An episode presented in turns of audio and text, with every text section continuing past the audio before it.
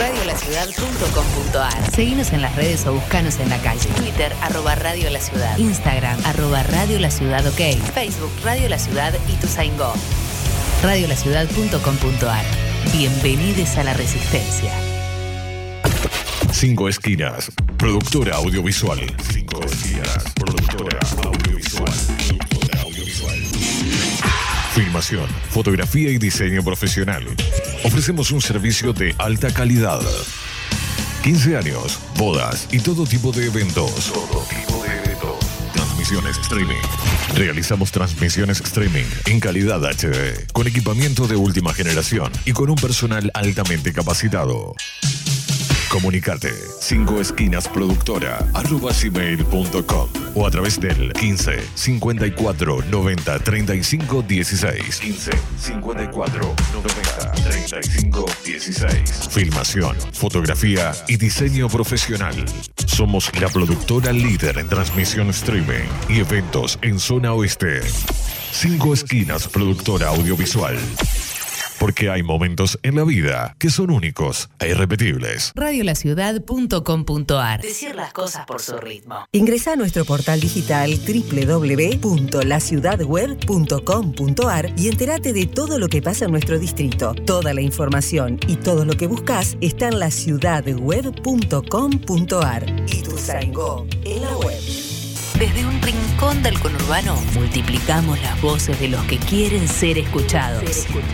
Radiolaciudad.com.ar La revolución del oeste ya está en marcha. Ya está en marcha. Coronavirus.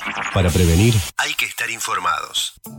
Es muy común que el contagio pueda darse por el simple contacto con la piel. Por eso es importante que trates de evitar saludos con la mejilla, manos o brazos, dado que el coronavirus suele no presentar sus efectos en forma inmediata. Este se manifiesta más activo luego de aproximadamente 15 días. Si sospechás, crees o sentís algún síntoma de fiebre o contagio, aislate y consulta inmediatamente con tu médico. Porque estar informados es prevenir. Descarga nuestra app desde Google Play o App Store. Desde Google Play o App Store. Buscala como Radio La Ciudad de Ituzaingó. Y lleva con vos las 24 horas la radio streaming más escuchada del oeste. Más escuchada del oeste. Radiolaciudad.com.ar La batalla cultural está en marcha. Estás escuchando Librox con Rodrigo Manigot. La música y las letras, espalda con espalda. Después de tanto poner el pecho, llegó el momento de poner el brazo. Hacía meses que no veía a mis nietos, a mis hijos. Ahora voy a poder tener una pequeña oportunidad. Es hora de vacunarse. Inscribite y descarga la aplicación en vacunatepba.gba.gov.ar. Municipio de Morón. Corazón del Oeste.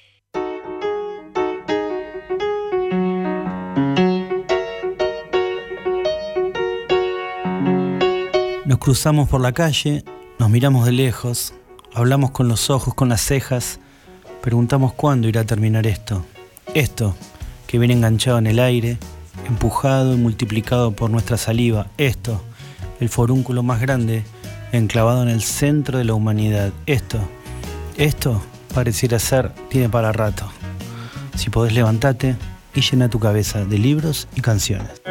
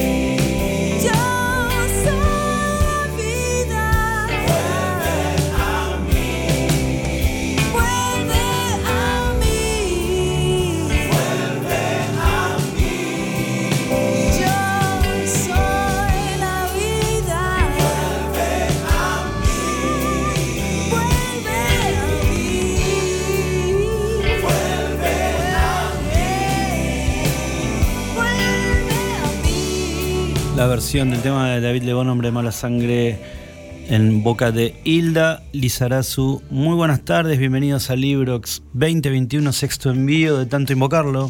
Por fin, tarde pero seguro, apareció con todo su frío el otoño en las calles, a terminar su tarea y dejar a los árboles del invierno sin hojas.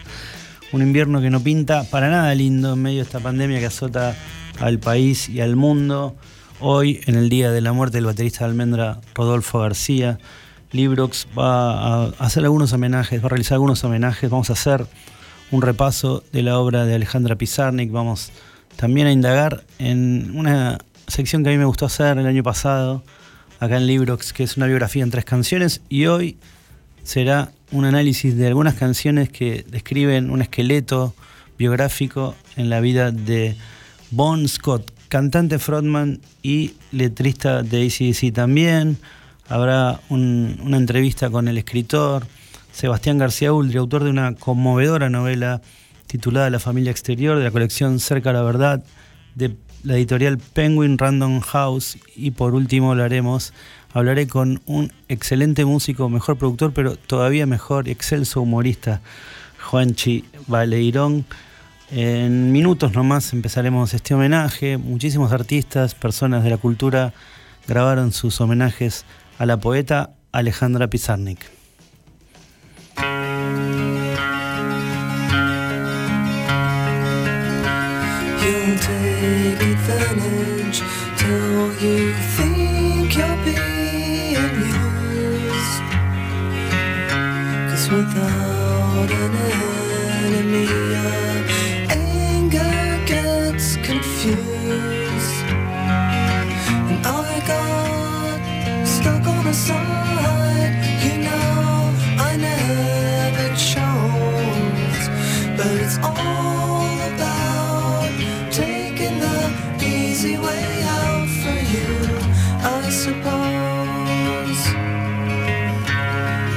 No escape for you except in someone else.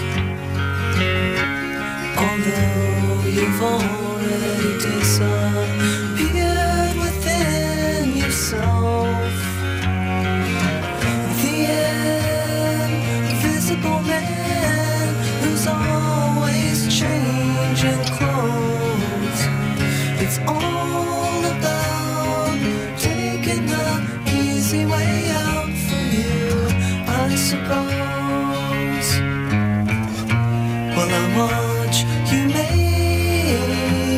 mistakes. I wish you luck, I really do. With the problem, with the puzzle,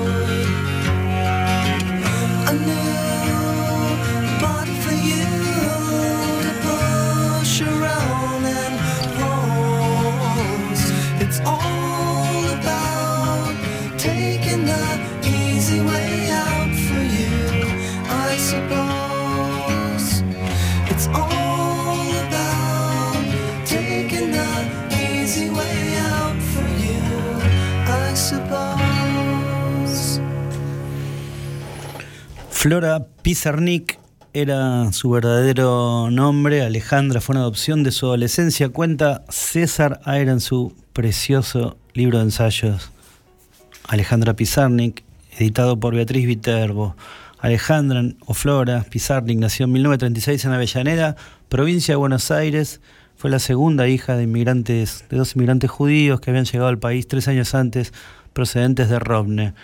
El padre fue corredor de joyería y se hizo una buena posición económica. Ella estudió en la Escuela Normal Mixta de Avellaneda y después inició y abandonó sucesivamente estudios de filosofía de periodismo, de letras y de pintura en el taller de Battle Planos. Esto consigna, entre tantas cosas maravillosas, el escritor César Aira. Se me ocurrió consultar a un montón de gente de la cultura, este, ¿Por qué la obra de Pizarnik tiene esta potencia, este nivel de llegada a los pibes, casi como un icono pop, entre tantas personas que colaboraron desinteresadamente y con mucho amor con este programa? Está la presencia del poeta Juan Fernando García, que primero explicó brevemente por qué Alejandra Pizarnik sigue siendo una autora, eh, eh, una poeta vigentísima.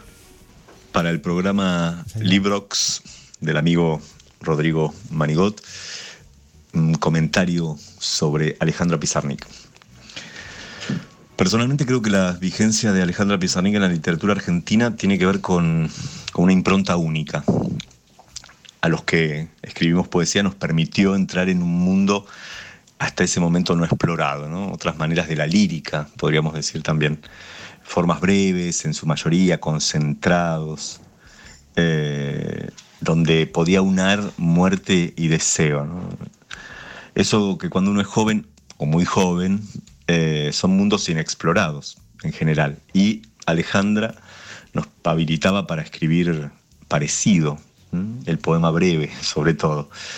Y claro, como dice Aira, todos quisimos ser Rambo, es decir, todos quisimos ser jóvenes y geniales, y todos quisimos ser Pizarnik de alguna manera.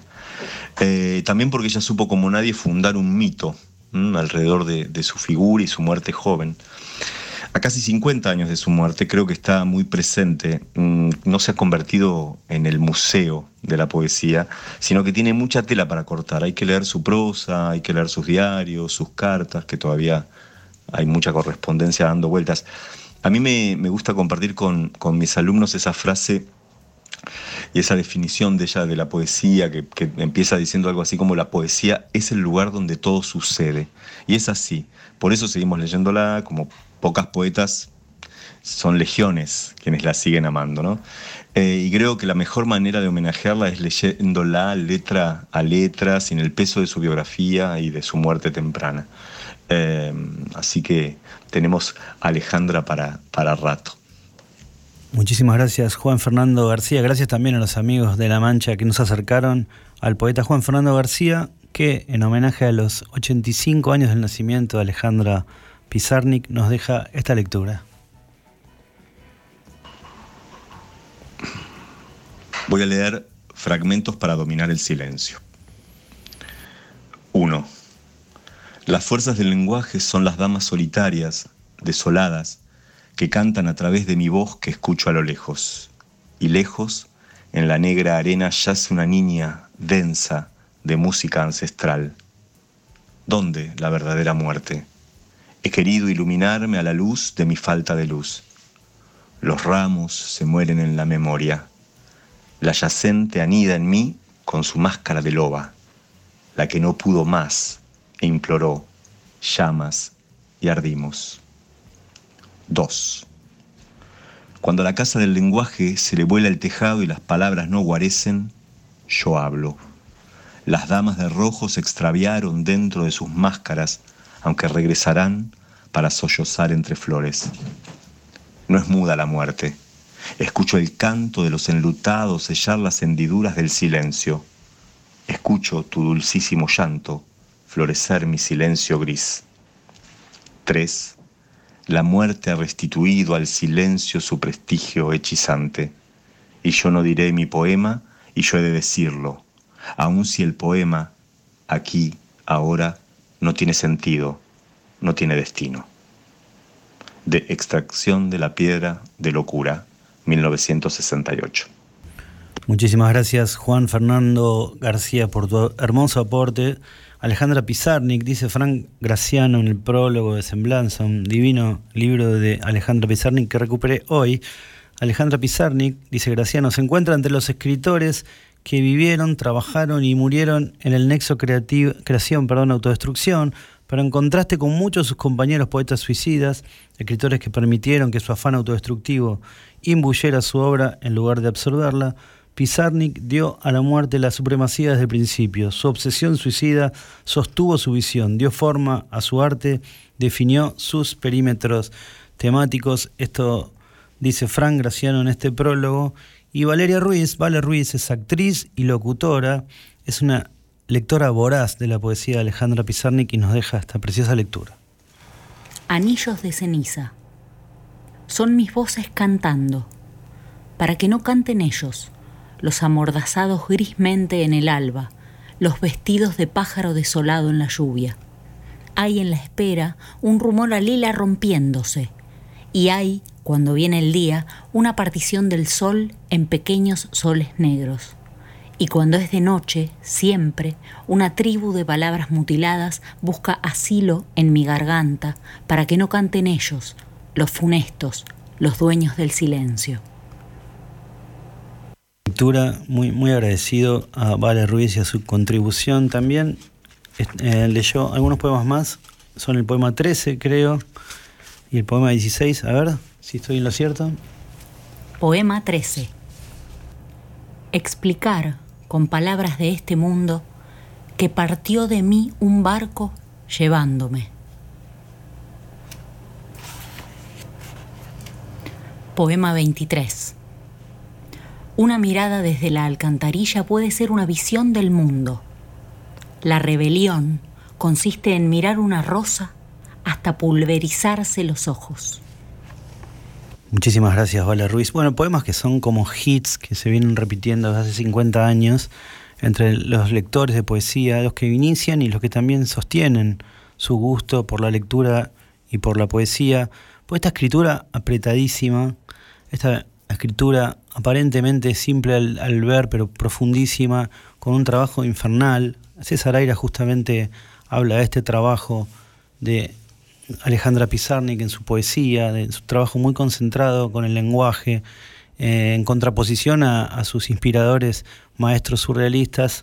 Alejandra Pizarnik escribe trabajando muchísimo el, lenguaje y no eh, dejándose llevar por la ola del fluir de la conciencia por la ola de la escritura automática.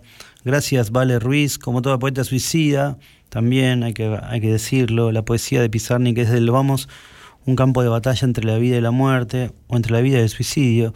La hoja se transforma en un llano por donde deambulan, toman cuerpo, se dividen, atacan y son repelidos los fantasmas de Alejandra. Gustavo Álvarez Núñez, GAN, poeta, músico, amigo de la casa, eligió este texto para homenajearla. Buenas tardes, soy Gustavo Álvarez Núñez y voy a leerles el poema Calling Hand Blues que se encuentra en el Infierno Musical, libro editado en 1971. ¿Y qué es lo que vas a decir? Voy a decir solamente algo. ¿Y qué es lo que vas a hacer? Voy a ocultarme en el lenguaje. ¿Y por qué? Tengo miedo. Excelente gang. Toda la temática de Alejandra Pizarnik está dominada por la negatividad y lo nocturno. Escribe César Aire, César Aira en su ensayo. Sus poetas favoritos, dice Aira, son los malditos de la locura. Holderlin Nerva alertó. Lo nocturno quedó como herencia del romanticismo, como un expediente para marcar la separación entre lo artístico y la sociedad filisteo-burguesa. Un poeta es una bendición para la humanidad y una maldición para su familia. La compositora Florencia Ruiz, cuyas letras suelen ser una suerte de haikus musicalizados, también forma parte de este homenaje y nos regala la lectura de algunos poemas de Alejandra Pizarnik. El infierno musical. Golpean con soles, nada se acopla con nada aquí y de tanto animal muerto en el cementerio de huesos filosos de mi memoria, y de tantas monjas como cuervos que se precipitan a hurgar entre mis piernas. La cantidad de fragmentos me desgarra, impuro diálogo, un proyectarse desesperado de la materia verbal, liberada a sí misma, naufragando en sí misma. Muchísimas gracias, Flor Ruiz. Hay otro más, ¿no? La oscura. ¿Y por qué hablaba como si el silencio fuera un muro y las palabras colores destinados a cubrirlo? ¿Y quién dijo que se alimenta de música y no puede llorar? Muchísimas gracias, Flor Ruiz. Soy tu fan, muy agradecido por participar a este simple y breve homenaje a la poesía de Alejandra Pizarnik, que murió muy joven. Alejandra siempre, según César Aira, se abrazó a esa corriente revolucionaria que fue en el arte el surrealismo, aunque cuando comenzó a escribir su poesía, la ola surrealista ya se había retirado del mundo. Pizarnik fue tras la huella de los poetas que pusieron patas para arriba a la poesía en los años 20. La obsesión surrealista por unir vida y poesía, el desdoblamiento del poeta. Todos los temas surrealistas reaparecen en la poesía de Pizarnik, aunque Aira marca una diferencia central que hablábamos recién, aquel fluir de la conciencia expresado en la escritura automática de los surrealistas. En caso de Pizarnik es al revés. Hay un control celoso, apretado, muy trabajado la escritura, un férreo trabajo sobre las palabras. Matías Bauso, que es escritor, coordinador de talleres, periodista, pero además es el dueño de una de las bibliotecas más grandes que dicen que hay en la Argentina y que ha leído toda esa biblioteca gigante, escribió, perdón, habló y nos dejó esta reflexión del diario de Alejandra Pizarnik. 8 de marzo de 1961. Si pudiera tomar nota de mí misma todos los días, sería una manera de no perderme, de enlazarme, porque es indudable que me huyo, no me escucho, me odio, y si pudiera divorciarme de mí, no lo dudaría y me iría. El más grande misterio de mi vida es este. ¿Por qué no me suicido? En vano alegar mi pereza, mi miedo, mi olvido. Se olvida de suicidarse. Tal vez por eso siento de noche, cada noche, que me he olvidado de hacer algo sin darme bien cuenta de qué. Cada noche me olvido de suicidarme. Muchísimas gracias, Mati Bauso. Muchas gracias a todos los que participaron de este breve homenaje. Me parecía interesante hablar de Alejandra Pizarnik, que murió muy joven, a los 36 años. Si mal no recuerdo, su último terapeuta fue Enrique Pillón Rivière, maestro de mis viejos en la Escuela de Psicología Social de Capital.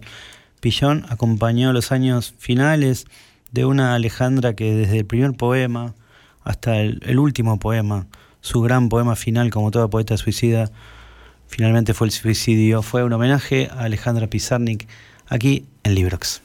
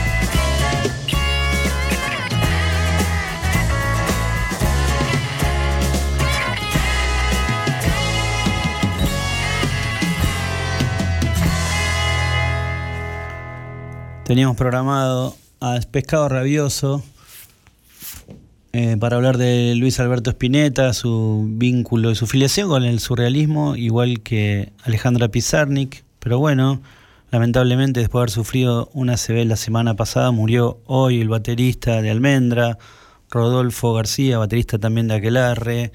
Eh, una persona queridísima en el ambiente de la música argentina. La música argentina hoy está de luto. Queríamos también hacer una mención a Rodolfo, que es una, de las grandes personas, muy queridos por, por todo el arco de los músicos. En lo personal, recuerdo la enorme amistad que tuvo Miguel Bassi, bajista de Ella tan cargosa, con Rodolfo. Eh, siempre tuvimos la posibilidad de, de, estar cercanos a lo que Rodolfo hacía y trabajaba por los, por los compañeros de la música a través de Miguel Bassi, un tipo muy comprometido con la música y con las ideas, también con lo político. Se fue Rodolfo García, queridísimo. A mí me deja una de las grandes frases que siempre utilizo a donde voy, que es eh, le pertenece a él y que decía que ser músico en Argentina implicaba hoy llenar obras y mañana cargar equipos. Se fue Rodolfo García, lo recordamos con esta que fue una de sus grandes apariciones en el recital, eh, bueno, en homenaje, el auto homenaje que se hizo Luis Alberto Spinetta con todas las bandas eternas.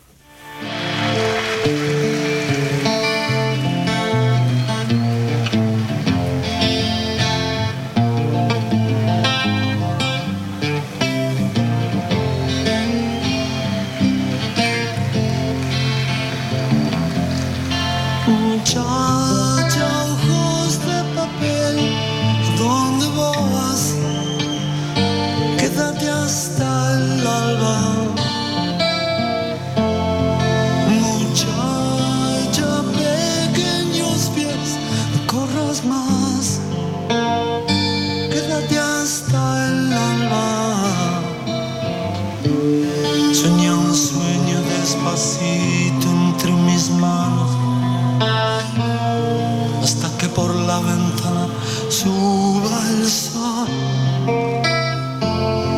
Muchacha piel de rayón, no corras más, tu tiempo es hoy.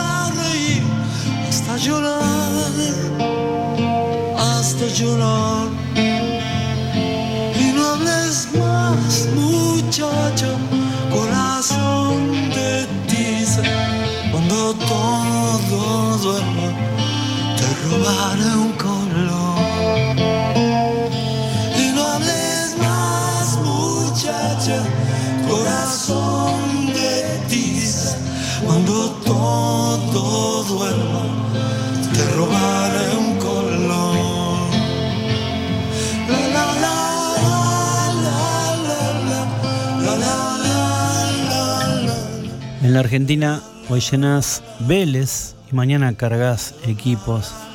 Rodolfo García en el recuerdo pasó por aquí en Librox. Gracias Rodolfo García. Gracias por la música. Gracias por Almendra, por Aquelarre.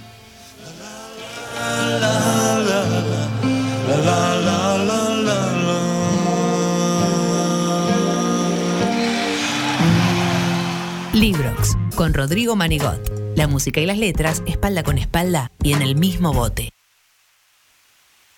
Después de tanto poner el pecho, llegó el momento de poner el brazo. Hacía meses que no veía a mis nietos, a mis hijos. Ahora voy a poder tener una pequeña oportunidad.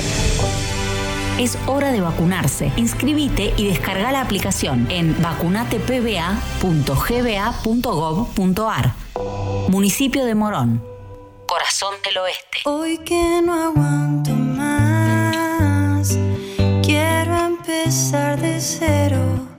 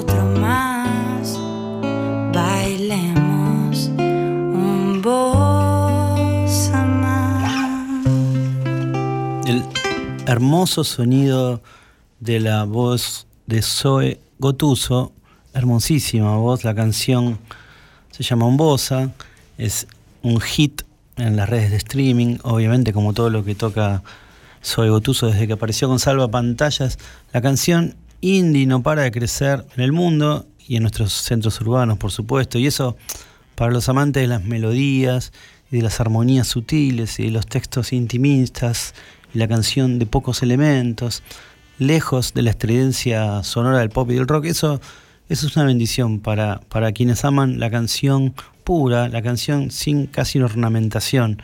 No es casual entonces que los cantautores retomen la tradición del bossa nova, aunque mezclada por supuesto a la canción local, a la canción argentina, como recién Zoe Gotuso, tanta otra gente, por ejemplo, se me viene a la mente el grupo Ainda y Zenón Pereira. Anda descalza,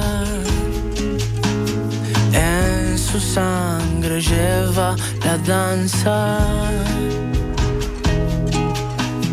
Pierde paso, pero siempre avanza. Quizás de más, mm, y deja ver su panza. Creo que en su copa ella descansa. En su sencillez tiene elegancia y una buena fragancia.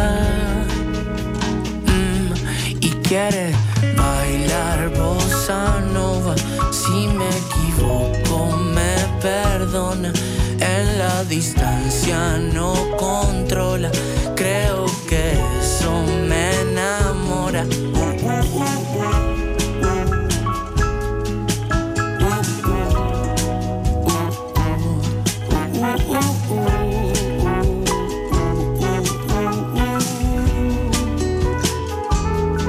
cara mira al sol, se carga con un poco de calor, quiere mi amor, lo noto en su sonrisa. Para irse no tiene prisa. Amanece y baila bossa nova. Si ella quiere un beso, viene y me lo roba. No quiere que vengas de casa, no va. Si esto es real, solo va a pasar. Déjate llevar, me dijo. Baila junto a mí, que la cosa buena gira para aquí. El tiempo no se puede repetir, estamos aquí. y quiere bailar bossa nova. Si me equivoco,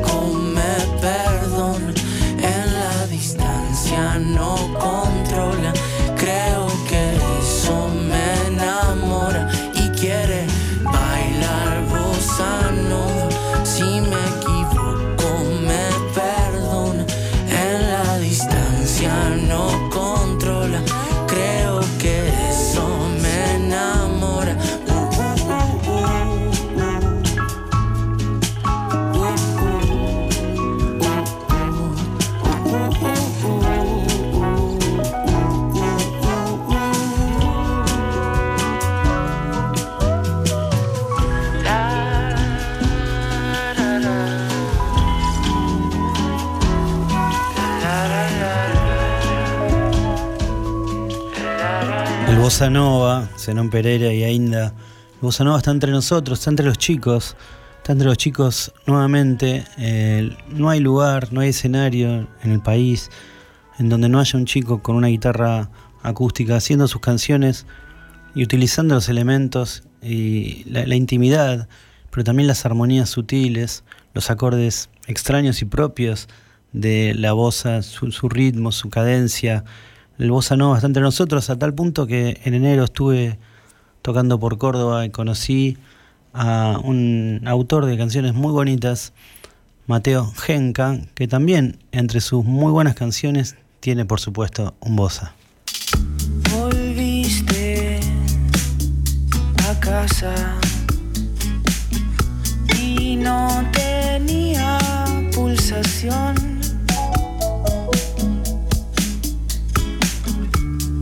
Que me pasa está encerrado en esperar mi veo que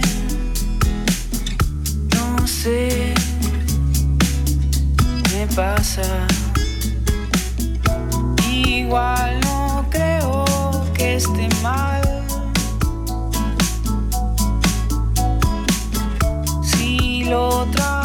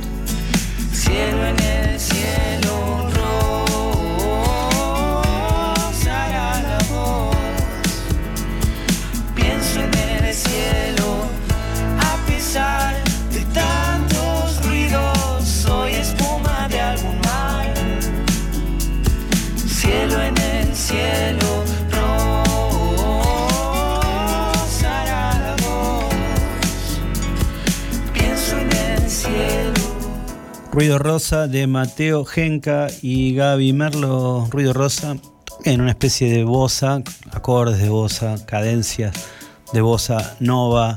Los chicos y las chicas, las chiques, están experimentando con la bossa nova dentro de la canción indie y mal no les está saliendo. Obviamente la bossa nova argentina, digamos, se originó en la bossa nova obviamente brasilera no era casual, no es casual haber conocido a Mateo Genca en Córdoba tocando un tema de Joao Gilberto. Minutos nomás, después de este bossa nova, se viene Sebastián García Uldri. Vamos a conversar sobre su tremenda novela, La familia exterior.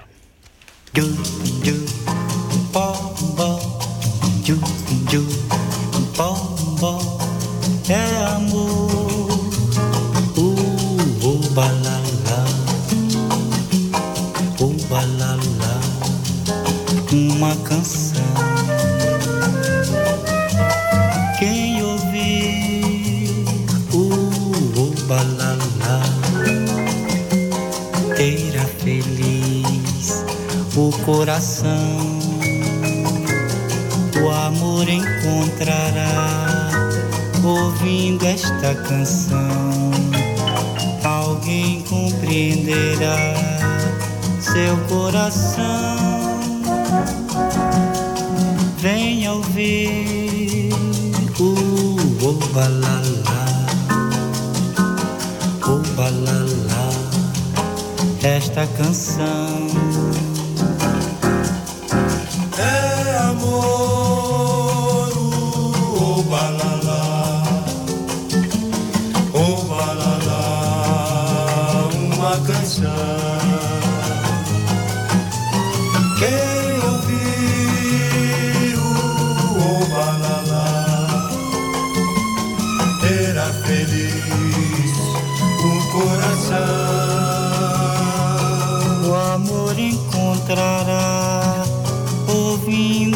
esta canção.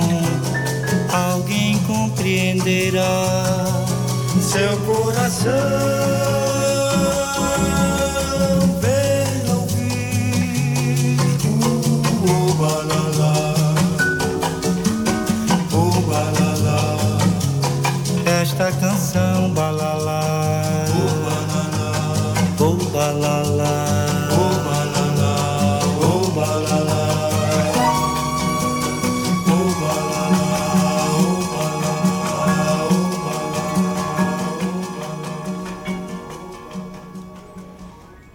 Era Joe Gilberto Palalá. Está incluida esta canción en un momento de la poderosísima novela, la hermosa La familia exterior, que acaba de publicar Penguin Random House y que escribió Sebastián García Uldri. Sebastián García Uldri también psicoanalista, coordina talleres literarios. Está según tengo entendido, al frente de muchísimos talleres en la escuela de Santiliach y está, por supuesto, del otro lado de la línea. ¿Cómo anda, Sebastián? Soy Rodrigo, estamos en Librox. Hola, Rodrigo, ¿cómo estás? Gracias ¿Cómo te por la invitación y un gusto estar acá. Igualmente tenerte, la verdad, bueno, primero que nada, por felicitaciones, ¿no? Por la novela, me imagino que estarás... Estarás en ese momento de cosechando elogios y saludos de gente que conoces y que no conoces. Sí, sí, la verdad que está, está buenísima la experiencia y, recibiendo muchos mensajes y, la verdad que muy contento con, la novela y, sí, me, pone muy bien eh, haber publicado después de tanto tiempo tratando de hacerlo, ¿no? Eso te iba a preguntar porque, bueno, Sebastián García Uldi publicó La familia exterior, que está narrada, digamos, eh, en varios momentos, pero digamos que el, momento central, el más fuerte de la novela, transcurriría allá por comienzos de el 2002, comienzos de siglo. Todo el mundo habla, Sebastián, de lo terrible que fue para Argentina el 2001, pero el año terrible fue el 2002, 2003, ¿no? Esos años. Mm, eh, y entre los hechos centrales, justamente que nombraba, digamos, de esta novela y la publicación de este libro pasaron 20 años, más o menos casi, entonces lo que se me ocurría preguntarle es si era necesario que tuviera que pasar tanto tiempo para que no escribieras solo una catarsis y pudieras tomar cierta distancia de los hechos. Sí, totalmente, totalmente. Eh, por supuesto que hay un trasfondo político-social, ¿no? Sí. No, no está explícito, pero eh, creo que la novela también habla de esa época, ¿no? De, Sí, sí. de- de descomposición social post-2001, ¿no? Sí. Eh, y respecto al tiempo, sí, sí, por supuesto que no, no empecé a escribir sobre este tema y, y sobre la novela en general, creo que sí, con 10 años más o menos. Ya ya escribía, pero como que era un tema que me insistía bastante en escribirlo, pero no pasaba de esto que vos decís, ¿no? De la, de la catarsis emocional o eh, y eso fue lo fui encontrando con el tiempo, ¿no? Eh, más allá de que esta novela creo que la escribí hace unos cinco años, o la terminé el primer gran borrador, ¿no? Claro. Eh, Está pero bien. necesité esa distancia, ¿no? Claramente. Estoy conversando con Sebastián García Uldri. Es realmente una novela muy importante para mí, muy muy interesante. Eh, la, la familia exterior, lo que me acuerdo del impacto cuando leí eh, un adelanto en la agenda. Estoy lo Sí. cierto. Fue muy fuerte leerlo porque está en esa época, digo, ¿por qué fue importante? Porque yo andaba ahí sin saber todavía si, ¿no? Si, si jugarme hacia la escritura de ficción o si, o si realmente jugarme a la escritura de, digamos, de la vida propia. Este, me imagino que habrás tenido tus dudas. Y también mi pregunta es, ¿qué distancia hay de 0 a 100 entre el narrador y Sebastián García, el protagonista de la novela, y Sebastián Sí, García esa Uldri? es la- ojalá pudiera ser cu- cuantificable eso, pero está claro que, que hay mucho, eh, sobre todo en, en- en el intento de transmitir una experiencia, ¿no? más allá de lo autobiográfico, el Sí. hecho de, de evocar una época, de evocar un dolor, de evocar un montón de sensaciones en los que después te encontrás con el papel en blanco, básicamente, ¿no? Porque Claro. y ahí hay como un salto muy grande que, que si, si no tomás esa distancia que vos nombrás, eh, es imposible escribir de las cosas más personales o que más te tocan en tu vida personal. eh, hay que saltar a la literatura. Claro. Ese es el problema, digamos, ¿no? Y ahí es donde uno tiene a mano todas las herramientas, ¿no? De- del estilo y los procedimientos narrativos que, que sí o sí tenés que usar para que el texto eh, no solo se distancie, sino que, que le interese al lector, ¿no? Me parece. Claro, claro, que Y- no le interese, bastante, ¿no? que no le interese solo al que se, al que está haciendo una expiación, ¿no? Mm, tal cual. Al principio, por supuesto, es así. Lo, creo que la materia prima de, ¿no? de, de- de lo que después fue la novela, eh, al principio sí era todo así, ¿no? Entonces casi no era ni, ni, ni, ni posible que lo lea otro, aún los más cercanos. Pero, pero eso se va puliendo y a mí me sirvió mucho precisamente esto que vos decís, separar operativamente la figura del narrador de, de yo como autor o como eh, persona que está escribiendo. Claro. Y, y el narrador se desprende del mismo texto, entonces no está acotado a lo que dice el texto, es ese personaje ahí que, que aparece desde el texto, entonces eso me, me, ayudó mucho a distanciar y pensar, bueno, ¿quién está contando esta historia y cómo la está contando? Ok, está muy bien, está buenísimo saber de la cocina, de, la escritura, de la familia exterior. Eh, también pensaba una pregunta que deben hacer cada vez que das una entrevista, si hay algún eh, libro, digamos, que te sirvió para apoyarte. Yo, por ejemplo, siempre pienso en mi libro Enterrado de Mauro Libertela, que Santi Liach en algún momento nos, nos lo dio todo, los que pasamos por sus talleres, y pensaba si vos tenías algún libro de, de referencia en ese estilo de autoficción. Eh, sí, a, a mí me, me gusta mucho eh, Patrimonio de Philip Roth, que es un libro como muy referenciado de, so- sobre el tema, eh, más allá del- de la muerte del padre o, o el cuidado que, que el narrador de Patrimonio hace del padre en su agonía, de- desde su diagnóstico hasta su muerte, ¿no?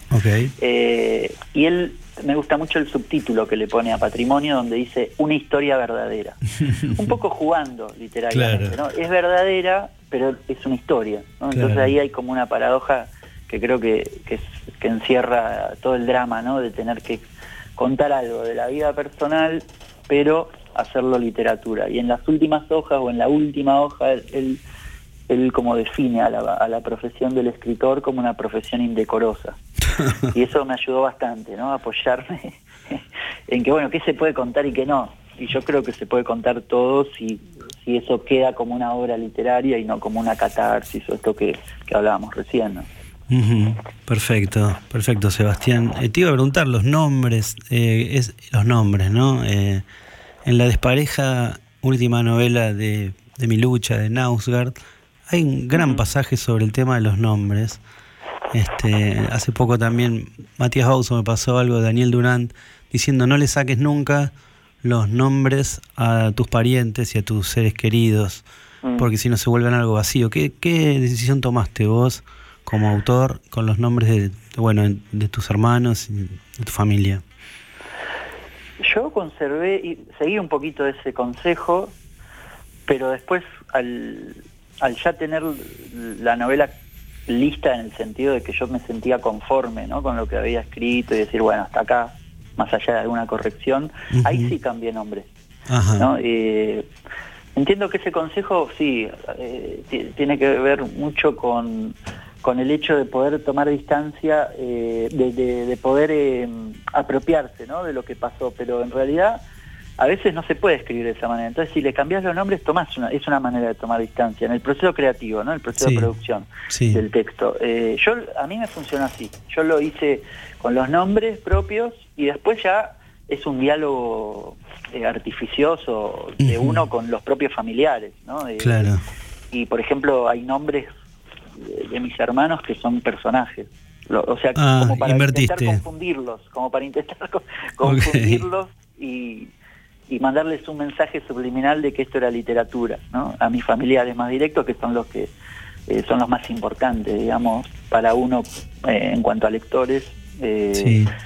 o, o ciertos miedos que se juegan ahí no por supuesto Mira qué bueno, está bueno y hay que anotar, porque del otro lado seguramente haya chicos, chicas que están escribiendo su autoficción y bueno, todo, todo suma y todos los consejos sirven. También estaba pensando en, en esta pregunta, ¿no? Eh, para los que escribimos autoficción, eh, también pensaba, ¿no? ¿Por qué será? Se lo pregunté a Luciana Cáncer la otra vez, también que publicó su libro por Penguin Random House en la colección Cerca de la Verdad, ¿no? Eh, le preguntaba por qué pensás que los autores de, de ficción, los autores consagrados, miran a la autoficción eh, como un género menor. Si, si tenés esa misma sensación y si es así, ¿por qué será? Sí, hay como esta división de aguas, ¿no? O esta pequeña grieta que solo le interesa a los que escribimos, ¿no? Eh, sí, donde creo que, que se resalta o, o- o se confía demasiado en la imaginación. Eh, hay un ideal muy grande ahí, me parece, de, de quienes critican la autoficción, que es pensar que la literatura depende y tiene que ver con la imaginación y que la imaginación es desde la nada, ¿no? Como una especie de, Sí. de, de- de epifanía que surge ex nihilo, de, la, de, ninguna historia. Pero sin embargo, eh, si uno revisa los, los grandes autores de género, eh, también escriben desde una, no, no diría desde el autobiográfico, pero sí desde una experiencia, de una experiencia vivida. No sé, el ejemplo clásico es Stephen King, ¿no? O sea, ¿por qué escribe terror? Porque se la pasó de chico leyendo terror y, y- y interesado con un deseo muy firme eh, en ese género. Entonces, ¿qué iba a escribir cuando empezó a escribir? claro. Entonces ahí, ahí hay algo de, de- de la, de la propia experiencia en el género. Y desde los que escribimos autoficción, me parece que eh, también hay una idea un poco o maniquea o inocente de pensar que los recuerdos eh, son exactamente, son traducibles fácilmente al papel, ¿no? Y hay un doble salto ahí. Claro, tenés- claro. Pensándolo un poco eh, de manera simple, eh, vos tenés la- lo vivido, de lo Mm. vivido al, al, re- al- No, al claro. recuerdo y del recuerdo a la representación escrita. Entonces Sí. ahí hay dos saltos que cinden completamente Claro. lo vivido y lo relatado. Y después todos los problemas literarios, ¿no? De- Claro. eh, que ahí sí yo me puedo hacer cargo de que hay mucha literatura de autoficción que le alcanza solo con contar lo que le pasó. Claro. Y hay un segundo paso que es volverlo una obra literaria con todos los problemas que tiene eh, procedimentalmente escribir una buena historia y que le interese al lector, ¿no? Y son los mismos problemas que le pasa a los que escriben género. Perfecto, clarísimo. Sebastián García Ultri, estamos aquí en Librox conversando sobre su novela La familia exterior. Estoy con las dudas, viste, de no spoilear, pero sí tengo que decir que al narrador de, de la novela, de tu novela, le sucede un hecho trágico de alguien muy querido de su familia. Este, bueno, nada, eh, acabas de decir que cambiaste los nombres, pero lo que yo pienso es algo que, esto, es más casi como si estuviéramos hablando en un café. Eh, ¿qué, pensaste siempre de, bueno, no sé si habrá sido puntualmente en José Cepaz, pero ir a dormir en José Cepaz en 2002, 2003, eh, era ya, ¿no? Es, como una, algo demasiado... Una imprudencia. Claro, demasiado arriesgado. Lo pensaste mil veces, me imagino. Tal cual, sí, sí, sin duda. Eh, pero son esas cosas que también son llevadas por la urgencia, ¿no? Y ahí está claro que, que hay, hay una necesidad económica, de sostén familiar, que, que lleva a, bueno, ¿qué puedo hacer? Entonces ahí se reduce un poco el riesgo en, la cabeza de uno o en las fantasías de uno, está claro, ¿no? Eh, me parece que, que es parte de, la, de esa crisis eh, económico-social que llevó a muchas familias ¿no? en Argentina a, entrar dentro de las coordenadas de la urgencia. ¿no? Y ahí sí se pierden ciertas referencias, ¿no? me imagino. Excelente respuesta, Sebastián. Eh, también me gusta cómo está narrado, y hablando de crisis, ha narrado el fútbol, no desde, mm. desde un lado más, más tradicional, como se ha narrado el fútbol en literatura, sino el, el fútbol como otra cosa, como una comunión, como y además tuviste la suerte de ser hincha de Vélez en los años 90. Este, sí, sin embargo evité, ¿no? E, evité el auto festejarme y, creo que lo único que narro es el fracaso. de, la previa, la previa de los 90. Estaba buscando el derechazo del Checho Batista porque tenía un íntimo amigo en el ochenta y pico que era fanático, fanático 85, ¿no? Fanático de Vélez. Sí, 85. Y de haber estado cerca de ustedes. Pero eh, alguien me, me, decía que también eh, un poco en sintonía con la novela, estás un poco desencantado como hincha de fútbol. Sí, me parece que es como... Fui muy fanático y de hecho eh, gente que conozco hace 20 años no puede creer que yo tenía esa relación con el fútbol. ¿Viste? Porque perdí perdí ese fanatismo que tenía también con, con la música, ¿no? Eh, pero creo que es por una cuestión de edad, de que las pasiones bajan un poco, ¿no? Eh, y el fútbol se vio muy bastardeado en las últimas décadas y, uno lo ve en los chicos, que ya no...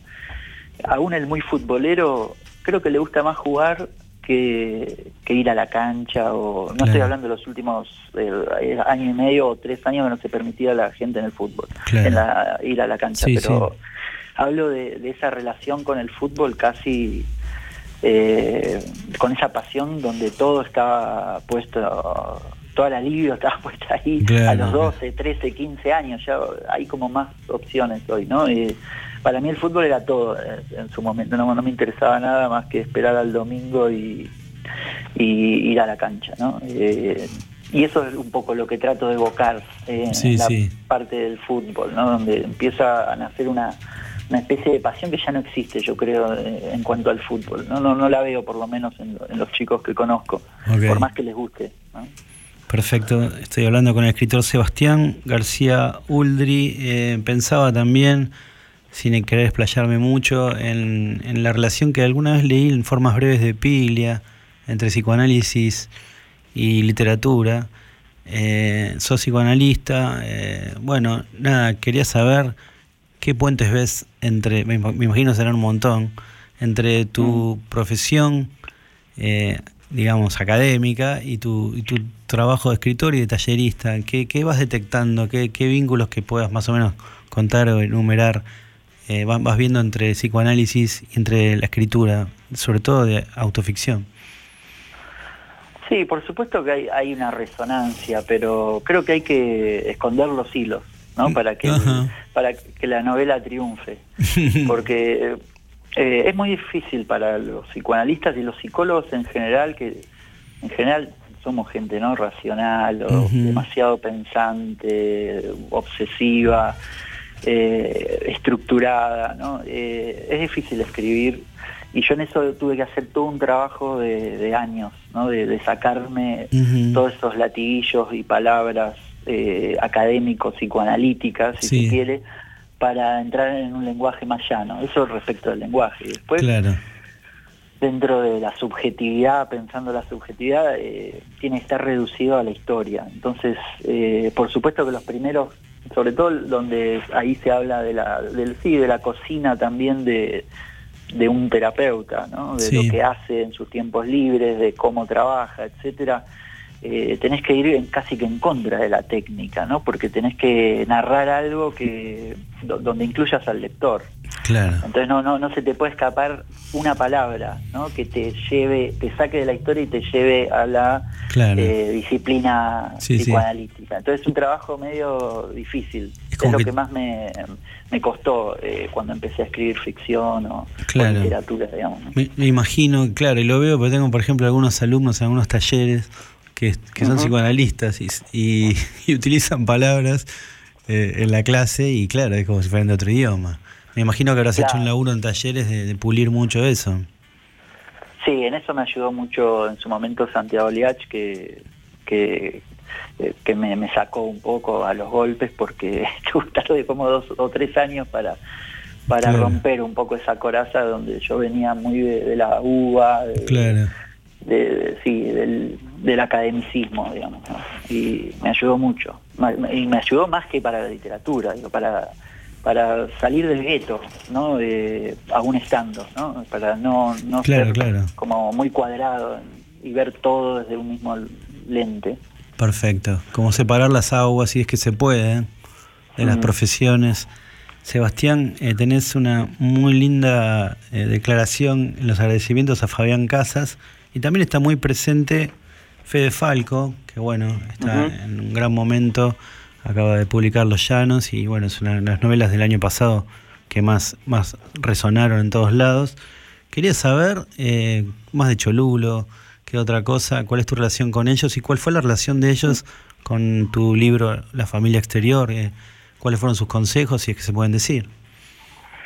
Sí, sí, claramente. Eh, a ver, lo que después quedó como novela eh, es, un recorte de, muchísimos escritos que uno empezó a hacer en talleres o, no es como que, es más amplio de lo que finalmente quedó en la novela. Y claramente la mayoría de los textos nacieron en, el en el taller de Santiago Leach, pero después yo ya cuando tenía más o menos eh, tuve una experiencia con, con, Fabián Casas en el taller que cuando empezó a dar taller eh, ahora, hace no sé, 6, 7 años, no sé cuánto, eh, y medio que no nos hicimos amigos, pero nos hicimos un poco más conocidos y, frecuentamos lugares por fuera del taller. y él tenía este consejo que, que, lo repite mucho y que me parece que es muy bueno, ¿no? El, el de ir hasta el borde del precipicio pero nunca tirar, ¿no? para trabajar lo emocional, ¿no? Decir, claro esto que hablábamos recién, que vos me decías, lo catártico, cómo se juega, y,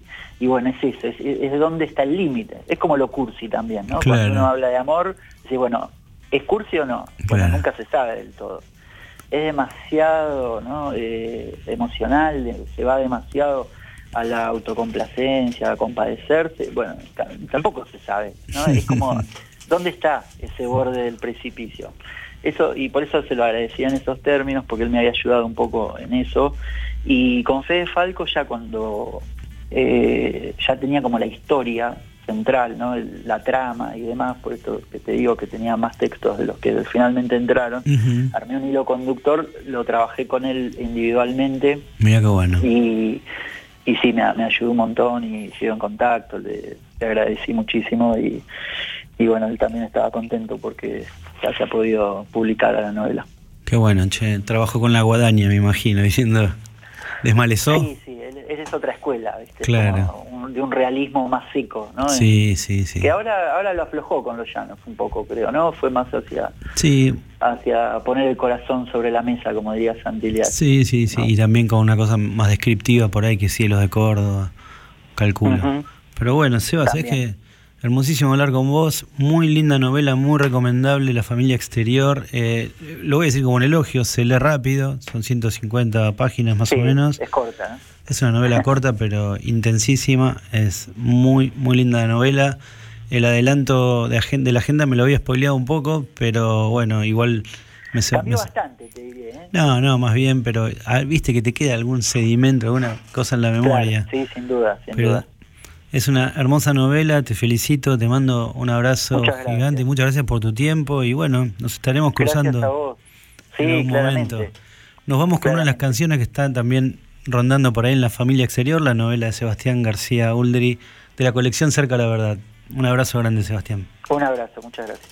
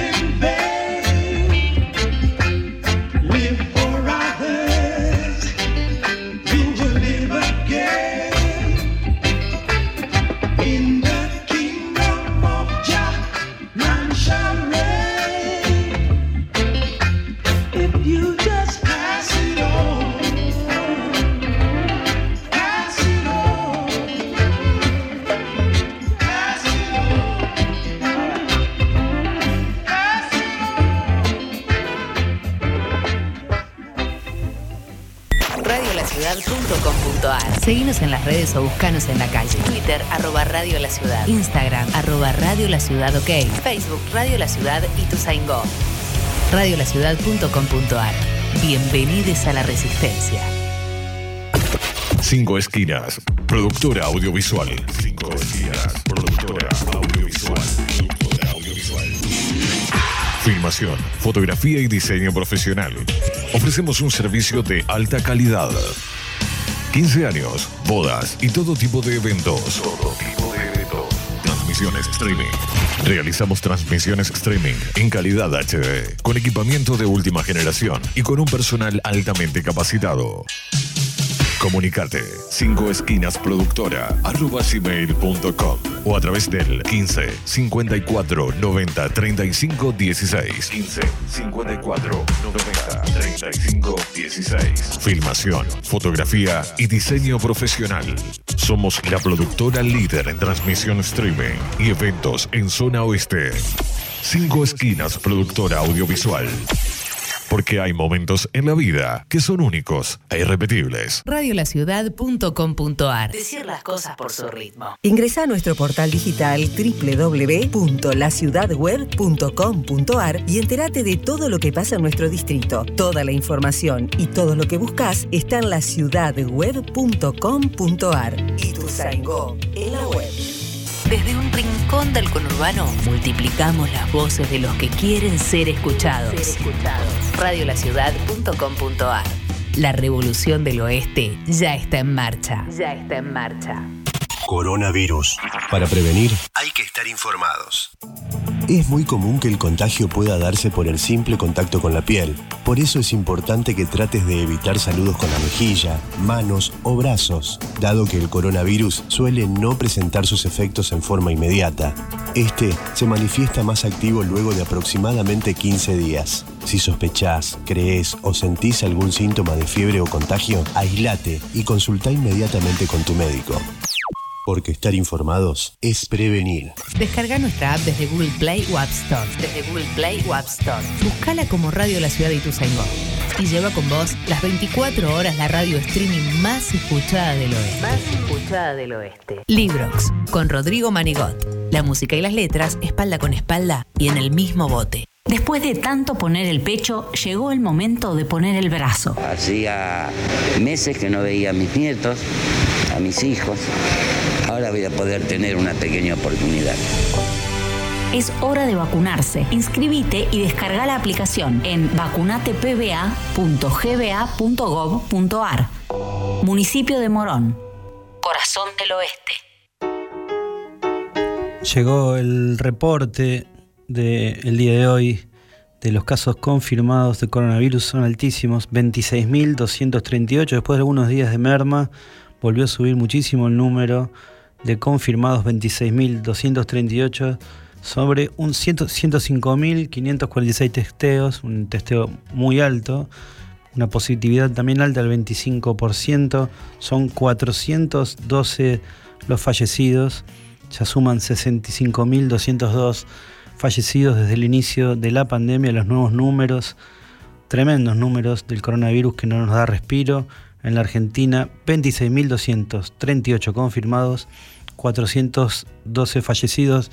Vamos a escuchar un poco de música, vamos a respirar. Seguimos en Librox, vamos a entrar en una sección que me gusta mucho hacer, una biografía en tres canciones.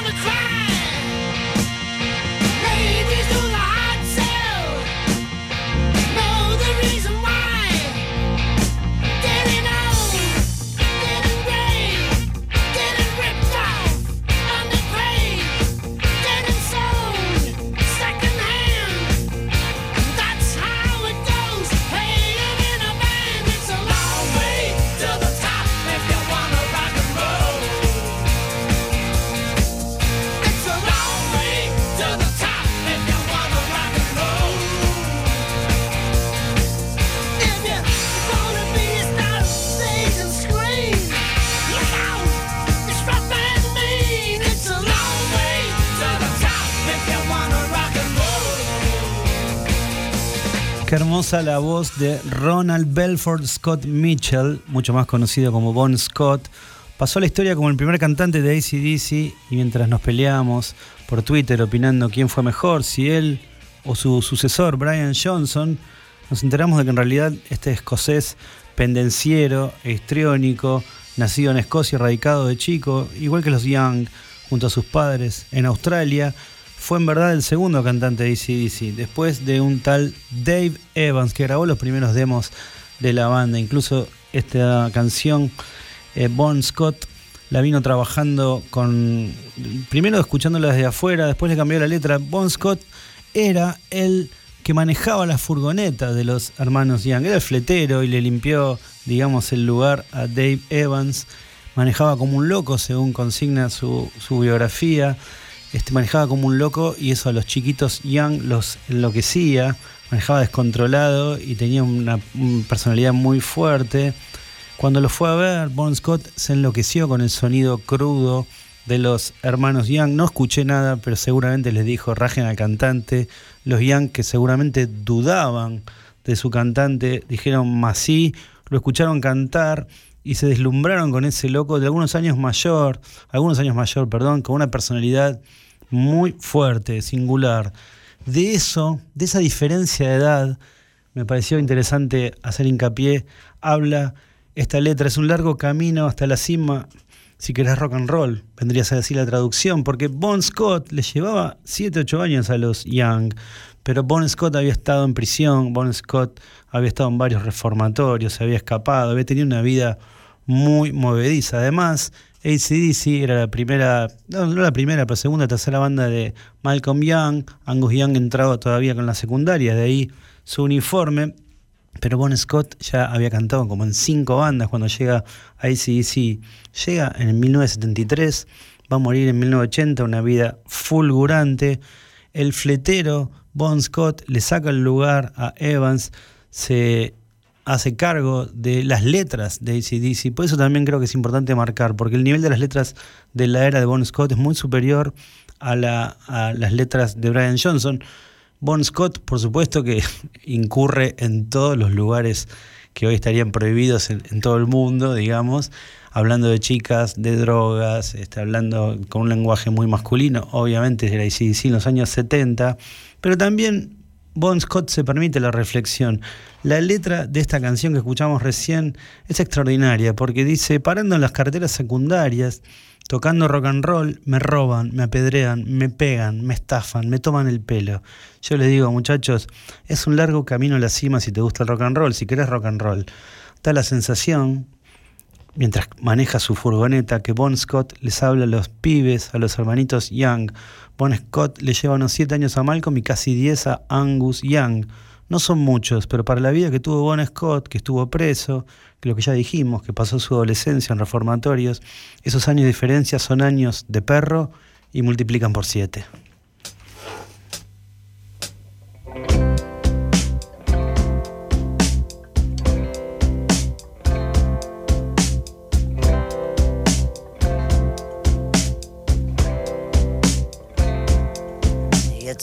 Another lonely evening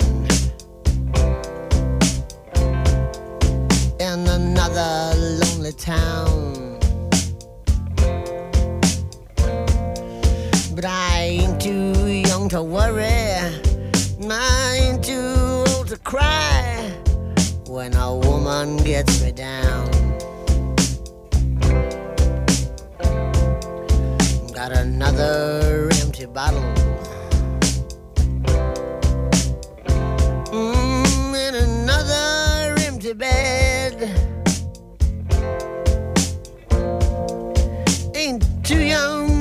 Admit it. No, I'm not too old to lie. I'm just another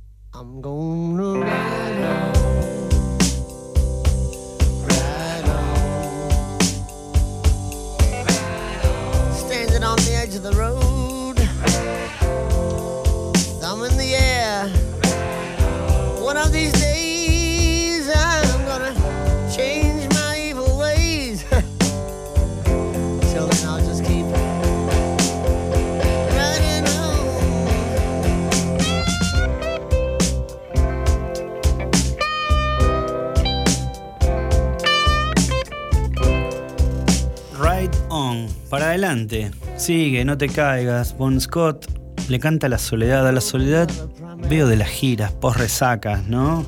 La soledad de los cuartos vacíos, de las ciudades vacías, entre concierto y concierto. También le canta las botellas, a la cantidad de botellas vacías. Le canta la dureza del mundo, de la existencia y de la vida del rock and roll que ha y que han elegido. Bon Scott en esta letra Ride On tiene algunos momentos realmente interesantes, existenciales. Es una poesía muy directa, muy directa que va a hacer carne en un montón de millones, millones de personas en el mundo. La, podredumbre de las guitarras de los hermanos Young marida perfecto con esa voz podrida en la que por momentos nos da la sensación de que canta el mismísimo Satán. El mismísimo Satán que se para en cuero con sus jeans apretadísimos hasta la garganta y sale a cantar en el escenario hasta al punto tal de comerse el escenario él y reducir a los hermanos Young que se tienen que mover como locos para que los miren. Esta poesía de Bon Scott, muy simple, muy directa, no tiene artificios, pero también lo que me impresiona mientras escuchamos Ride On y las guitarras bluseras de los Young es quizás una de las marcas centrales de Bon Scott con ACDC, le da mucha más variedad musical y utiliza los géneros musicales, se los apropia, se los afana. Estamos escuchando un blues, pero más que nada no es un blues. Escuchamos rock de ACDC, pero no son ni blues ni rock, son ACDC, se roban los géneros y arman otra cosa, por eso son grandes artistas, por eso hoy por hoy se los sigue escuchando como siempre.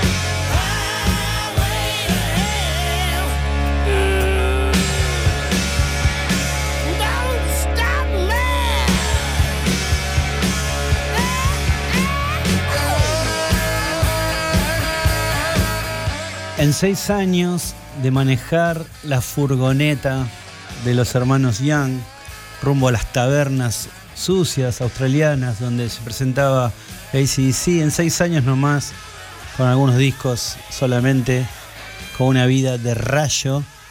Los ACDC trepan y empiezan a tocar con todos los artistas que se te ocurran, con los más grandes artistas del heavy rock o del rock and roll mundial me imagino las discusiones internas entre los hermanos Young que están viendo el crecimiento y un Bon Scott absolutamente desenfrenado. Un Bon Scott que se ufana de estar por la autopista, camino al infierno, ¿no? Como el Don't Stop Me Now de Freddie Mercury en su momento, cuando prácticamente es un manifiesto de muchachos, ya está, se acabó, no me importa nada, ya fue todo. Highway to Hell también es el ya fue todo de Bon Scott. Como tantos, Bon Scott eligió arder antes que durar, murió a los 33 años, apenas 6 años después de haber ingresado a la banda que eternizaría su arte. Se sigue hablando de la muerte, me imagino, en varios bares, hablando del Bon Scott muriendo ahogado en su propio vómito, aunque su biógrafo oficial asegura que murió de una sobredosis de heroína estaba acompañando en su última noche de quien sería, de quien era entonces su dealer, que luego de la muerte de Bon Scott desapareció de la faz del planeta. Los Young, los hermanos Young, Angus y Malcolm, se reinventaron y el año siguiente se globalizaron con el extraordinario Back in Black, un gran disco de rock and roll y también una excelente manera de capitalizar en el sentido más literal de la palabra, capitalizar la muerte de su anterior frontman. La banda australiana entonces se transformó en una verdadera multinacional y su facturación creció más que el PBI de varios países del tercer mundo, pero dólar más, dólar menos, la discusión en todas las tabernas del planeta seguirá hasta el fin de los tiempos. Acá en Librox respetamos a Brian Johnson, pero seremos siempre, siempre, siempre fans de Bon Scott.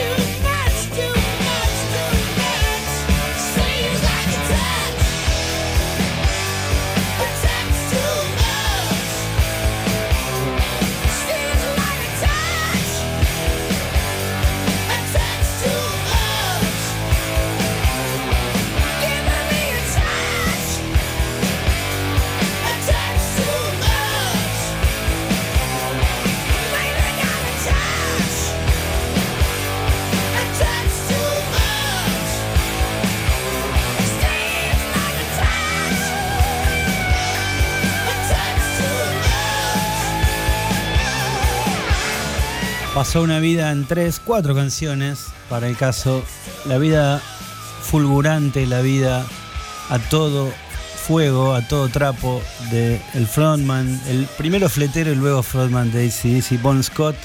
Me sé todos, no sabemos, todos los solos de Angus Young de memoria. Esta es nuestra canción favorita, la mía y de mi querido Loro Zavala. En minutos nomás, Juanchi Valeirón, otro guitarrista, va a estar aquí en Librox.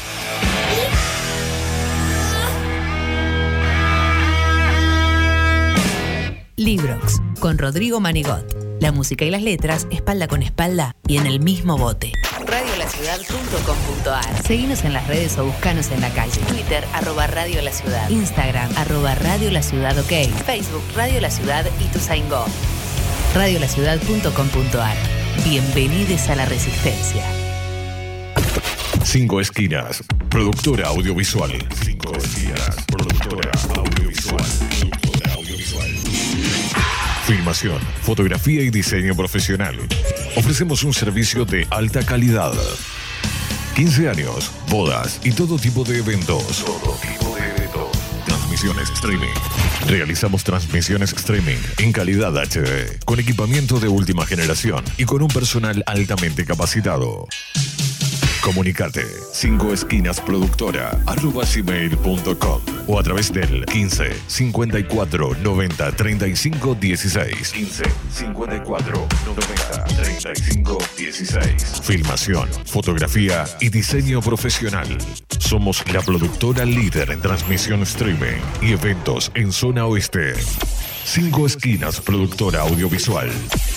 Porque hay momentos en la vida que son únicos e irrepetibles. Radiolaciudad.com.ar Decir las cosas por su ritmo. Ingresa a nuestro portal digital www.laciudadweb.com.ar y entérate de todo lo que pasa en nuestro distrito. Toda la información y todo lo que buscas está en laciudadweb.com.ar. Y tu Zaingó en la web. Desde un rincón del conurbano multiplicamos las voces de los que quieren ser escuchados. Radiolaciudad.com.ar La revolución del oeste ya está en marcha. Ya está en marcha. Coronavirus. Para prevenir, hay que estar informados. Es muy común que el contagio pueda darse por el simple contacto con la piel. Por eso es importante que trates de evitar saludos con la mejilla, manos o brazos, dado que el coronavirus suele no presentar sus efectos en forma inmediata. Este se manifiesta más activo luego de aproximadamente 15 días. Si sospechás, crees o sentís algún síntoma de fiebre o contagio, aislate y consulta inmediatamente con tu médico. Porque estar informados es prevenir. Descarga nuestra app desde Google Play o App Store. Desde Google Play o App Store. Buscala como Radio La Ciudad de Ituzaingó. Y lleva con vos las 24 horas la radio streaming más escuchada del oeste. Más escuchada del oeste. Radiolaciudad.com.ar La batalla cultural está en marcha. Estás escuchando Librox con Rodrigo Manigot. La música y las letras, espalda Y mientras escuchamos a Bon Scott y pensamos en sus letras, y mientras escuchamos las guitarras de Angus Young, el Manchester City baila al PSG, PSG, Paris Saint Germain, le gana 2 a 0, 4 a 1 en el global, le da un baile de aquellos. ¿Te quejaste de los refuerzos este año de tu equipo? Bueno, acá tienen a Mbappé y Neymar y vuelven a quedar afuera de la Champions League. En minutos nomás vamos a estar hablando con uno de los grandes guitarristas, una gran persona, un tipo muy divertido, que es Juanchi Baleirón, y además uno de los productores más importantes que hay en la música argentina. En minutitos nomás, mientras el Paris Saint Germain se va otra vez más de la Champions League, esta vez bailado por el Manchester City, juegan los jeques árabes su Play 4 o Play 5 o Play 10 en la vida real, juegan con sus equipos, gana el jeque del Manchester City.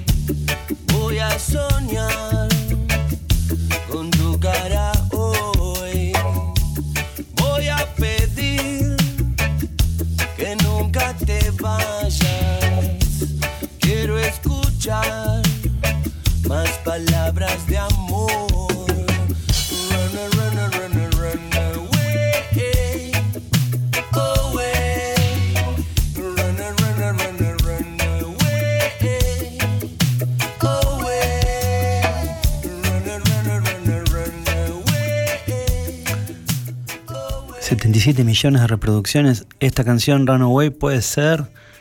Estamos en comunicación con mi perico favorito de entrada, porque cuando yo era, no, no era DJ, era DJ, pasaba los pericos y era el punto más importante, el punto álgido de los bailes castelarenses. En la American Way pasaba música. Dale. ¿Qué haces, Juanchi, querido? ¿Cómo te va? ¿Cómo andás, Rodri? ¿Todo bien? Ahí- Fui a American Way, pero ahí ya, ya mi imperio como, como DJ o DJ ya había pasado. Y después a bajonear un helado a Jamaica. Vamos, dale. Est- Esa. Estabas, claro, ¿cómo la tenés, guacho? La, la habrás hecho alguna por acá, por Castelar. Estoy hablando con Juanchi Baleirón. La verdad es que eh, yo hay cosas que sé, pero que me asombro mucho. Eh, Me impresiona la carrera que, que- que tuvieron, que tienen. Es impresionante. ¿Lo mirás así con nostalgia o vamos para adelante? No, para adelante. Pero mm, no es que eh, niego ni, ni tampoco me quedo colgado. Digo, uh, qué genial, buenísimo. Lo vivimos, lo vivimos a fondo. Me, me- me auto. eh, me, me hago un repaso y digo, la, que bien que la, la viví, estoy entero, estamos bien. Seguimos juntos, seguimos con ganas de tocar y divertirnos y de grabar discos y de salir. Así que celebro, o sea, siempre querés mejorar eso, que, que siempre querés un, un tema que tenga 200 millones de, de reproducciones, no, no Claro. 80. Entonces que, que querés siempre más, siempre vas a querer más, pero bien, y, y como una manzana adelante, una, una zanahoria, y vamos, o sea, siempre va a estar eso. Es reconocer lo, lo- lo lindo que viviste, lo bien que la viviste, con amigos, con diversión, con bueno, con las cosas que pasan en una vida, en 35 años casi que vamos a cumplir a fin de año, Puta, pasa de todo, en, en- en- imagínate, así que, que nada, ce- celebro que lo, lo que vivimos y por lo que viene. Yo te iba a hacer una enumeración de situaciones muy cómicas. Primero que eras mi perico favorito por, por la remera de Robert Sol con la que andabas casi siempre. Yo decía, bueno, Sí. acá hay, hay un, hay un cerebro bitlero. También me acuerdo que tuvimos ahí al- algún chisporroteo en un cumpleaños, creo que 36 de Noble, donde no coincidimos, pero después pudimos reencauzar el bote. ¿Pero de- por qué no coincidimos? ¿Qué pasó? ¿Qué No, te lo digo ¿En por privado. fue? No, Ah, sí, sí, pero fuiste, eh, sabes que fuiste muy sincero. Te habíamos pasado un demo pedorro. Ah, Y ah, vos fuiste ok. muy sincero, pero viste que la sinceridad, es, eh, todo el mundo quiere sinceridad, pero cuando Ah. viene alguien sincero te dice las cosas, te ofendés, viste. Es, es algo, hay- sí. es algo para, para discutir eso, pero después eh, grabamos un temazo juntos. No, yo siempre, ban- siempre banqué, por más que en algún momento, siempre banqué la sinceridad tuya. Compartimos una fecha, pero yo lo que te quería agradecer, esto no es una nota, era un agradecimiento público por haberme rescatado en Las Vegas de la fiesta de Sony. Yo estaba Uh. desmayado, salió un señor y me dijo, ¿Are you okay? Le dije, sí, salí a la calle y te vi a vos, estabas vos, estaba Ana, me subieron un taxi y me dejaron en mi hotel, así que te lo quería agradecer públicamente a vos. Alegría. Bueno, siempre, viste, las cosas van y vienen, así que estamos, y estamos siempre cerca, así que acá o allá, donde sea. Está bien, Juanchi, eh, sabés que, bueno, estaba pensando millones de cosas, este, pero va- vamos a un punto que ya te habrán preguntado tres millones de veces, así que no, no tengo nada original para decirte, Aso- pero aso- asociación libre, asociación libre, lo que pinte. cuando te, digamos, sale Baiano a la banda, ¿no? Eh, ¿Fueron a buscar cantantes o ya todo el mundo sabía que el 9 era el, el 9 de la banda, el 9 el que iba a jugar el centro forward ya estaba jugando adentro? Estábamos, estábamos en pelota, no sabíamos qué iba a pasar, porque había sido muy repentino, y no había habido previo aviso, fue por teléfono, fue todo así muy repentino, y nada, estábamos como comunicándonos entre nosotros y a todo el mundo que estaba cerca, hasta que después lo hicimos oficial, y bueno, que había pasado eso, que Mariano se había ido, pero que la banda iba a seguir de alguna u otra manera, que tengan paciencia, gracias por el apoyo, etcétera, pero íbamos a ver qué pasaba. En principio un reemplazo externo, en un momento pensamos en Blanquito Man, un amigo nuestro venezolano que, que cantaba y tenía una onda parecida, Ajá. este, después el Blanquito decidió seguir por su camino y estuvo bien. Sí. Y después así, esperamos un poco, yo empezaba a cantar en la sala de ensayo, en la cual ensayábamos a modo de catarsis o de, bueno, de, terapia ocupacional, mientras veíamos qué pasaba, yo me ponía a cantar, a cantar, a cantar, y empecé a cantar, y de poco, bueno, y en un momento Ana empezó como manager, Claro. pero empezó como empezó, a, darnos, a darnos una mano a ver qué hacíamos, porque también estábamos sin, sin manager, estábamos como en pelotas, Sí. y, y entre eso un día estamos en- ensayando así, eh, nada, como te digo, Sí, sí, pegándonos sí. la bronca, y, y llaman de, de Perú, y Ana estaba arriba, atendió el teléfono, nos querían llevar a, a un programa de televisión, a una, un reality de cantantes, donde no había que ser eh, en vivo, Sí. con playback. Estaba bien, entonces bueno, y- y Ana baja y dice, listo, se van a Perú. ¿Cómo que se van a Perú? Sí, sí, sí, ya está, un Perú, un programa de televisión, que esté tranquilo. Bueno, Vamos. fue medio así, bueno, le, le pongo un poquito de, de, de- guion de, película, ¿no? Pero claro. así. Vos sabés de eso. Sí, Entonces, eh, le pusimos ese, eh, ese componente y, y, bueno, grabamos unas versiones con mi voz y nos fuimos a Perú y arrancamos, y arrancamos, y arrancamos, y listo, ya está. Ya, ya es así, ya es así. Ya listo, está. bajarla. Estaba el reemplazo. clave el, el, el, el- el, digamos, el temple del equipo, nosotros, lo- lo- lo- los, los siete que estábamos súper empujando. Claro. Eh, Ana, que fue, que fue el cerebro y, la, y, y también sacar la espada eh, en una eh, eh, heroica, de, de, de, viste, quijotesca, porque Sí. era muy difícil revertir algo con el, Claro, el cantante claro. anterior era muy muy importante y un perfil muy alto. Bueno, nada, así, así fuimos y para adelante. Todo el equipo empujando y ya son 17 años que estamos así. Y eso es el equipo cuando, digamos, en algún punto, vale, la comparación es malísima, pero bueno, vale, eh, te echan a uno y jugás mejor, el equipo juega mejor. Y, sí. ponés- y sí, y, y fuimos así, fuimos con todas, y así fue. Y Muy no hubo bien. reemplazo externo, no hubo nadie afuera que, entonces nada, afuera la gente bancó todo, que el hecho que nos arreglemos solos, que fuimos, y, y después al toque también aparecieron otros casos parecidos, ataque, Sí. persuit, qué sé yo. Sí, y así, sí. así nos fuimos, nos fuimos dando para, haciendo camino y, y- y huyendo para adelante. ¿no? Sí, pero no es porque te tenga aprecio y, y porque estés acá, pero ustedes se la recontra rebancaron más que nadie. Porque Y ustedes. fuimos con todas, sí, sí, fui, y, y tuvimos logros, lindos discos, viajes, gira, Europa, Estados Unidos, todo. Le pusimos garra, ganas y bueno, y ahí vamos. ahí vamos. Espectacular. Te quiero consultar un par de cositas más. Todas. Vos del 86, o sea, vos entrás, jugás de, de 9, digamos, con los pericos, arrancan primer disco al, al palo, explotan, pero después siempre estuvieron, siempre en la cima. No, no recuerdo momentos donde ustedes hayan caído. No, Eh, hemos tenido, sí, sí. Me acuerdo a sí. comienzos de los 90, porque una vez casi, ¿sabes que Sí, ahí. ¿Sabés que una vez en el 92 vinieron, ¿sabías esta anécdota? Vino, no sé si viniste vos, yo no estaba, pero vinieron a la casa, yo tenía una banda de covers, Los Corazones Solitarios, y vinieron a pedir de tocar juntos porque teníamos un sonido de puta madre. Mirá, boludo. Sí, te juro, ¿eh? te juro por Dios. Y fuimos tan pelotudos y tan hijos de puta que dijimos que no. Este, te- Ah, así que, bueno, nos jodemos. Por boludo, no, estábamos ahí y No, aparecieron. Porque sabes cosas que pasan, bueno, viste la vida. Sí, bueno, Acá. como el tema, ¿cuál es el tema que dice? Eh, That's Life. Hoy estás acá arriba, mañana That's allá. life. Pero ¿sabes Eh, lo, que tal te, lo que te quería preguntar? Ustedes la, la vienen clavando hace treinta y pico años y metieron, se cansaron de meter hits de todos los colores. Pero ¿sabes lo que quiero saber? El tema que deben haber dicho ustedes, que hayan dicho los pericos, este tema va a ser un hitazo y que no haya pasado nada. ¿Les pasó? Eh, ya nos olvidamos. Sí, no, lo que sí. Pero lo que sí, eh, en un momento hicimos ahí, justo en esa época, en los 90, empezamos a investigar con cosas que Sí. queríamos alejar un poco de lo que había sido los Sí, primeros discos, del reggae y todo eso. Entonces empezamos a hacernos los piolas, que estábamos modernos o que tocábamos más de lo que era tocar. Y entonces como que querés demostrar. Hicimos este, un par de temas medio bailables, olvidables. bailalvidables, bailalvidables. Y también Sí, hicieron no, Hicieron unos bailables que, que explotaron. Sí, uno se- pero este era uno que se llamaba Hipnotizándome, que parecía ritmo de la noche, no, no estábamos Ah, muy vamos, y bueno, vamos a buscarlo después. Si ves la foto de, esa época te das cuenta que sí, estábamos perdidos. Decididamente. Qué fenómeno. Y también, eh, nada, entre tantas cosas que pienso, eh, ese, ese haber estado desde, desde pibe en el barco y viendo la cantidad de canciones que funcionaron ya, eso te dio, eh, además de tu, de tu formación musical, que, que por supuesto que es lo que por ahí a mí también me, me llamaba la atención de entrada, que excedía al reggae, que iba para todos lados, este que además te Claro. gustaba Tom Petty, qué sé yo. Digo, ese ojo de haber tenido tantos hits, obviamente lo debes usar cuando laburás eh, como productor, porque vos agarrás una banda y ya sabés que esa banda que agarrás explota. Es muy loco porque o sea, para, para, para dentro de mi banda no, no, no tengo Ah, tanta ¿no? objetividad. Sí, obviamente tenés ciertos parámetros y cosas que sabes que pueden, eh, que acomodando ciertas cosas van a funcionar mejor, pero que tenga el pacto que por ahí tengo con otras cosas de afuera no, no las he tenido tan claramente. Ah, claro. Tuvimos una cosa que fue muy raro. Es, es importante aclarar el, el- el origen de la banda. Sí. Ale Perico y, Mar- y Marco Gutman empezaron con la idea, Sí. es como una banda de amigos para hinchar las pelotas, divertirnos, Sí, jugar, sí, jugar con la música. Y un día para otro la música en la que yo menos esperaba que las cosas funcionasen, funcionó, que fue Perico. Claro. Entonces, un día para otro, la energía estaba dispersa en otras bandas por ahí, o las expectativas. Y esta de repente era la que menos expectativa tenía realmente, porque tengo que decir las cosas como son. Y nosotros empezamos a jugar y a hacer un juego de la música, y en ese juego salieron canciones que fueron inolvidables, Jamaica Reggae, el tema de la chala, Claro. Banana, Sí, sí, sí. cosas lo- que se transformaron después en temas que fueron indelebles al día de hoy. Entonces, este, no te dabas cuenta en ese momento lo que No, estaba pasando. te pasó Hasta por que le pegamos. Era como que, bueno, sí, está buenísimo, los temas son lindos, pero... Y eso, que aparte no había un- una escena de reggae, ni, ni, ni No. un nicho había, era una cosa nada, ¿viste?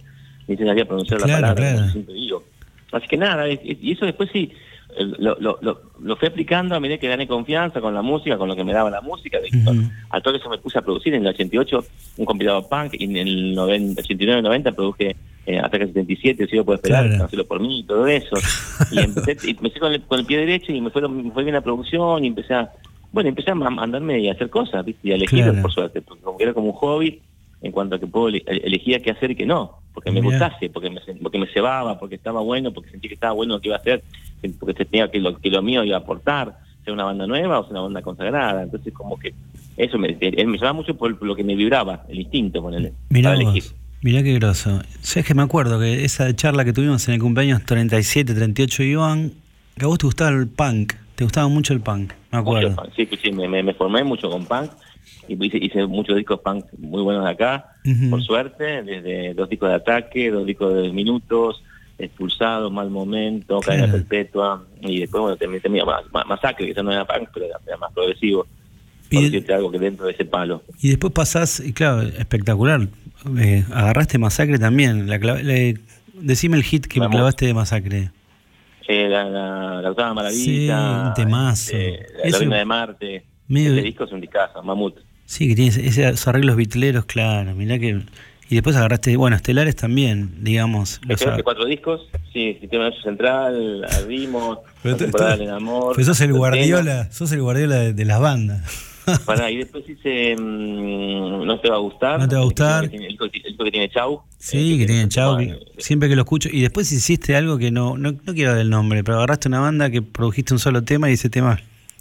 Dios Sí, mío. Banda, banda de turistas con que... Claro, bueno, lo que quería muy decir. locos, sí, sí.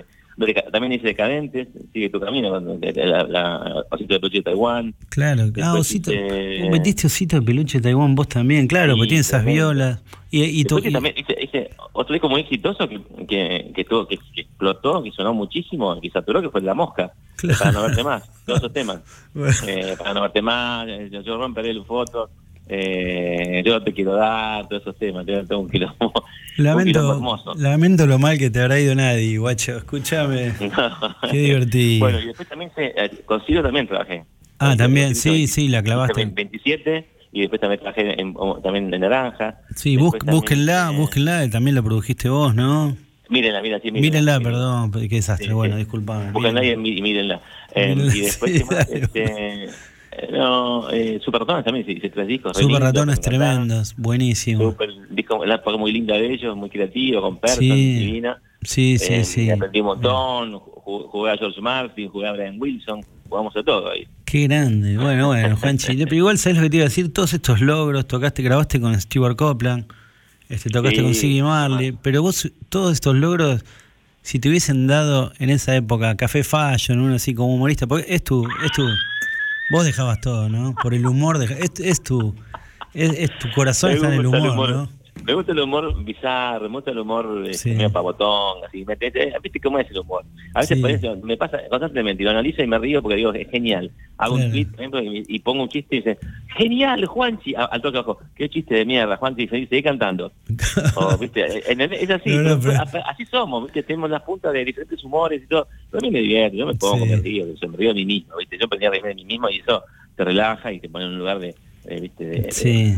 no, no te da derecho a nada, pero te da eh, la posibilidad de, de- observar con relax y, y ver los cambios sociales en las redes, en las personas, en el humor, en las, en las reglas eh, sociales y que está bien, que está mal, la, la cierta ética, hoy las cosas como cambiaron, las susceptibilidades, eh, la- la- lo- los memes del perro chico perro grande, la, generación de Esto- cristal. Es tu segundo oficio. Es tu segundo los viejos oficio. boomers como nosotros, que somos, ¿viste? Boomers que nos bajamos todos, que somos medio quejones, que somos el viejo de los Simpsons, que, que se Claro. queja de la nube, que pasan. Bueno, somos, somos un poco todo, todo ese cocoliche y trato de ayornarme porque con mis hijos también, que son chicos, Claro. y, y ver qué pasa, qué sucede, que, de cómo hablan, qué dicen. Cuando oso hacer un chiste a, a mi hijo, le digo, uy, que esto está buenardo. Sí. Pero me mira con una cara de oro, Claro. que te dijo choto. Ah, no, no, Me- cosa. Es muy gracioso todo. Así que, pero me encanta emba- embadurnarme de, de- de- de lo que pasa, con, con- desde mi lugar, no haciéndome el pendejo ni nada, pero tipo tratando de ver cómo es, qué pasa, porque es genial. Te brota sí, sí, me, me, me, todo, todo, todo, cómo ha cambiado y, y cómo tengo que aprender todo el tiempo. Bueno, yo me acuerdo también que estábamos viendo, vos estabas en una mesa con Baltasar Castelnau. Mirá mi memoria, lo que yo me acuerdo. Estaba Lali Espósito, estabas con los chicos de Pericos, estabas con Lali, y en esa mesa, no sé si no, no sé si no estaba Axel, no me acuerdo, creo que sí. Sí, Axel. Estaba Axel sí, sí, estaba Axel en la misma mesa. Y en un momento estábamos viendo un soporífero, vamos a decir la verdad, ahora que estamos lejos, en homenaje a Maná. Sí. Y subió un, subió un cantante de heavy, no sé qué, a cantar y me mandaste mensaje. Subió el cantante de grupo Tenaza. Todavía me río. A veces voy caminando por la calle y me río. me río. Sí, ese sí, yo, yo me río todo el tiempo, me río todo el Sí, tiempo. o sea, sí. soy, soy, pero no, no, no tengo una maldad, o sea, no, es, No. reírme, ¿viste? en el sentido de descontracturar y, y, y- y todo. Y aparte en, un- en un ámbito de donde va el humor y, yo me permito reírme de ciertas cosas, pero si- siempre con respeto y, cagándome de risa de, de ese, de, ese, de ese gag, Sí, de ese sí, momento, de ese error o de esa situación que, que siempre, ¿viste? Que te- yo si no me aburro, ¿viste? Si no me aburro. Juanchi, sabes que para cerrar, eh, te agradezco un montón tu tiempo. Sé que debes nada. estar produ- estás produciendo un montón de cosas, me imagino, en pandemia. No, estoy con, estamos con Pericos trabajando en un disco nuevo de, Te iba a preguntar, porque hace un montón que nos sacan un... Ah, de versiones, no están componiendo material propio nuevo. No, pero covers que van desde Julio Ah. Roberto Carlos, Soda Stereo y, y, y, y- y música mexicana. Ah. Uh, está buenísimo, muy divertido, está muy lindo y, y con un, son- un sonido bien perico todo. Claro. Todo con la- la- el ADN fuerte al frente y subió canciones clásicas que está, que está divertido. La van a Muy romper y apenas pase toda esta, esta cadorna, me imagino que de avión en avión a, a- a presentar esas canciones. Te iba a preguntar Sí, porque por siempre, Dios. siempre pregunto a los músicos, cuando pasan por acá, a los compositores, cómo compusieron tal tema y con eso te libero. Quería mostrarte esta canción, a ver si es la versión que yo quería, porque quería cantar a vos. A ver. Ah, no, bueno, no importa. Bueno, Eh, pero ¿Cómo, No, cómo la compusieron? No, bueno, es un- es un- Eso fue colectivo, eso fue trabajo colectivo. En la sala estábamos sí, empezando a zapar, empezaron a suceder cosas, y entre medio de Baiano quedó esa, esa melodía muy linda. Ah, mirá que armando después, después, después lo, lo, lo- lo- lo desarmamos, lo volvimos a armar, pero fue como, fue colectivo, fue una época muy linda de, de- de ese disco de Mystic Love, de, con- Sí. de armar dos temas que salieron, creo que en una semana salieron como tres temas que fueron fuertísimos. Le fue más o, le fue más o menos, sin cadena.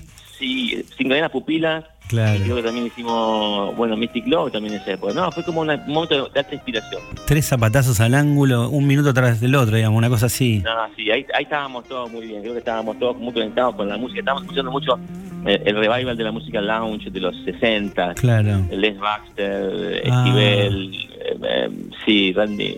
Bueno, sí, entonces empezamos, empezamos a, a trabajar con Alejandro Terán, arreglos así complicados. Claro, divino. sofisticados, ¿no? y, y las canciones estaban buenas. Eso.